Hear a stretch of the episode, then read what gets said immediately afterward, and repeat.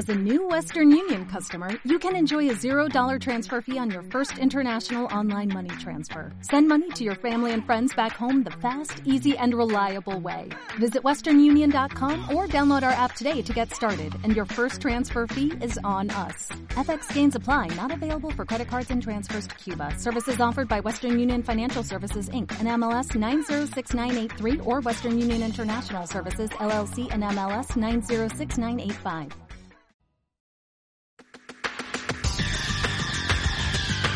El análisis del día con visión global.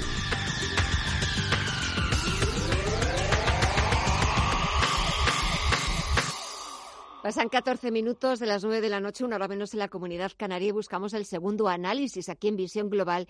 Y lo hacemos con Jorge Ufano, que es gestor del fondo GPM Gestión Activa Alcion. Jorge, muy buenas noches. Hola, ¿qué tal? Muy buenas noches. Bueno, ¿qué te ha parecido esa última reunión del año de la Reserva Federal Norteamericana? Se ha despedido por todo lo alto, ¿eh?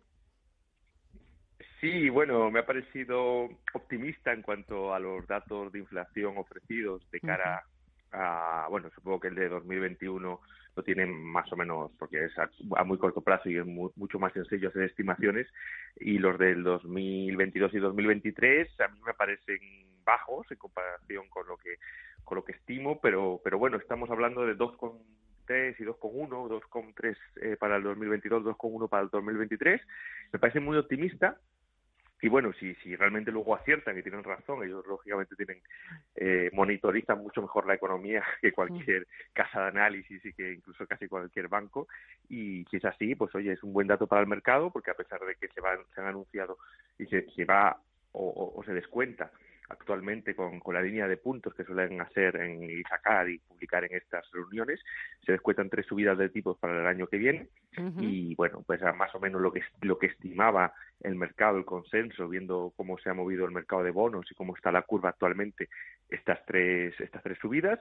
Por lo tanto, estaba descontado por el mercado y entiendo que a lo mejor lo que es la estimación de inflación ha sido positivo y ahora mismo pues el SP no perdió esos 4.600 puntos que eran un poco ese nivel clave eh, mirando los, los gráficos a más corto plazo y ha recuperado de hecho ahora en los, estos últimos minutos cerca del cierre esos 4.660 65 sí, sí, sí, y todo apunta a que podemos tener este este rally que además empieza hoy al, al cierre. Bueno durante la sesión de hoy esta pauta estacional de de Navidad, que es hasta el 5 de enero y casi que el SP suba de media un 1,5% en 15-20 días, que, que es mucho, ¿no? Para, para o sea, eh, eh, si, lo, si lo multiplicamos por 24, porque prácticamente son 15 días, estamos hablando de una subida eh, media de un 36-37% anualizada si simplemente operásemos, comprásemos el 15 de diciembre y vendiésemos a principios de enero.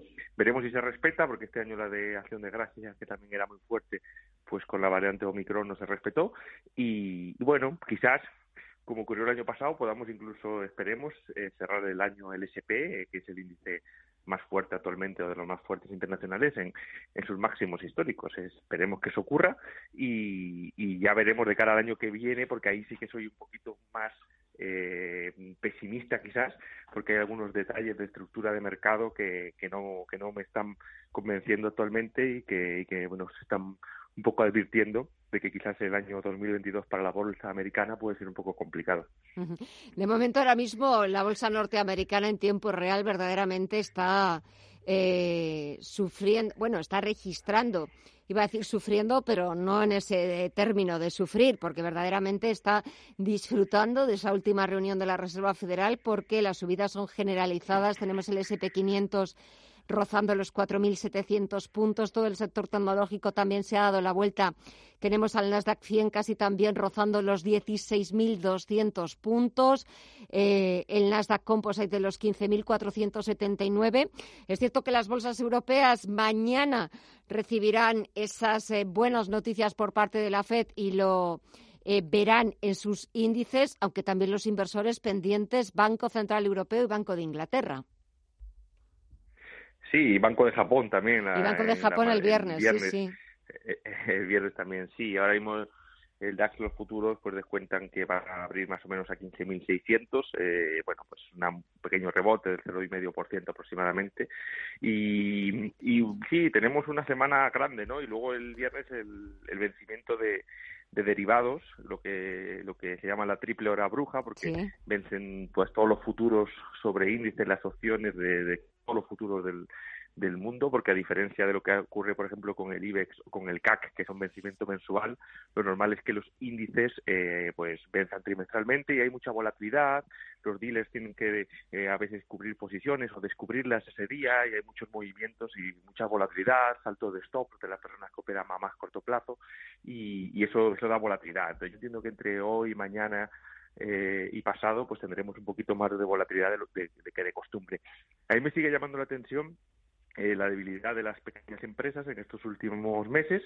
Si vemos un gráfico del Russell 2000, que es el índice que equipara a las 2.000 empresas más pequeñas americanas, vemos que sigue muy lateral, que, está eh, muy lejos de sus máximos y está ocurriendo un poco eh, todo lo que era arriesgado, que ha subido tanto, tanto. Tenemos, por ejemplo, Tesla como ejemplo, o las criptomonedas, o sectores eh, de, empresas tecnológicas eh, pues tipo Zoom, Pelotón, de estas que subían y subían, que llevan una, un deterioro muy grande y es como que un poco que parece que ese apetito por el riesgo está huyendo del mercado, se está marchando, esa liquidez de todo el mundo gana casi en cualquier cosa que se metía, pues eh, se está abandonando y hay una preferencia y son los sectores más fuertes los defensivos, es decir, empresas de consumo como McDonald's, como Pepsi, como Procter Gamble, como incluso Apple, la podríamos tener ahí. Son empresas que están, son las que están actualmente en máximos, rompiendo máximos históricos, y eso mmm, que esté de moda lo, lo, defensivos, por ejemplo, aquí en España tenemos la red eléctrica, o, uh -huh. o, eso no es bueno, eso por eso a mí es lo que no me gusta del mercado, que actualmente lo que está tirando los índices hacia arriba son este tipo de empresas como más cautelosas y, y a mí me hace pensar que puede ser que el ciclo esté ya muy maduro y que estemos llegando o que estemos cerca de una corrección muy importante o más importante que la que tuvimos en noviembre, que puede llegarnos en 2022, 2023 inicio, pero uh -huh. yo estimo que será en 2022. Pero veremos, ¿no? Hay que seguir yendo día a día y, y puede pasar cualquier cosa, ¿no? De aquí a los próximos meses. Exacto. Pero yo hasta que el Russell no vuelva a romper máximos, el Russell 2000, que es para vigilar, ¿Sí? esa línea avance-descenso que mira todos los valores eh, de una manera democrática que pesan lo mismo, yo estaría cauto y tendría alguna cobertura o, o no estaría expuesto a renta variable a, a, a la máxima capacidad que tenga cada inversor. Pues nos quedamos con esas recomendaciones, con ese análisis de lo que ha dado así esta última reunión de la Reserva Federal Norteamericana. Veremos mañana eh, las otras reuniones que quedan aquí en Europa, Banco Central Europeo, Banco de Inglaterra, ya para despedir la semana, para poner la guinda al pastel con esa reunión del Banco de Japón antes de ya de las fiestas navideñas. Jorge Ufano, gestor del Fondo GPM Gestión Activa Alcion. Gracias, como siempre, por el análisis, por estos minutitos. Que pases una feliz semana, feliz Navidad, si no hablamos antes. Y hasta pronto. Un fuerte abrazo. Muchísimas gracias, Jorge. Gracias. Igualmente, otro fuerte abrazo. Hasta, hasta la próxima.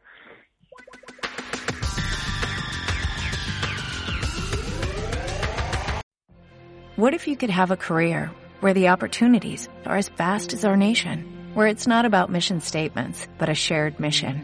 At U.S. Customs and Border Protection, we go beyond to protect more than borders, from ship to shore, air to ground, cities to local communities. CBP agents and officers are keeping people safe. Join U.S. Customs and Border Protection and go beyond for something far greater than yourself. Learn more at cbp.gov/careers.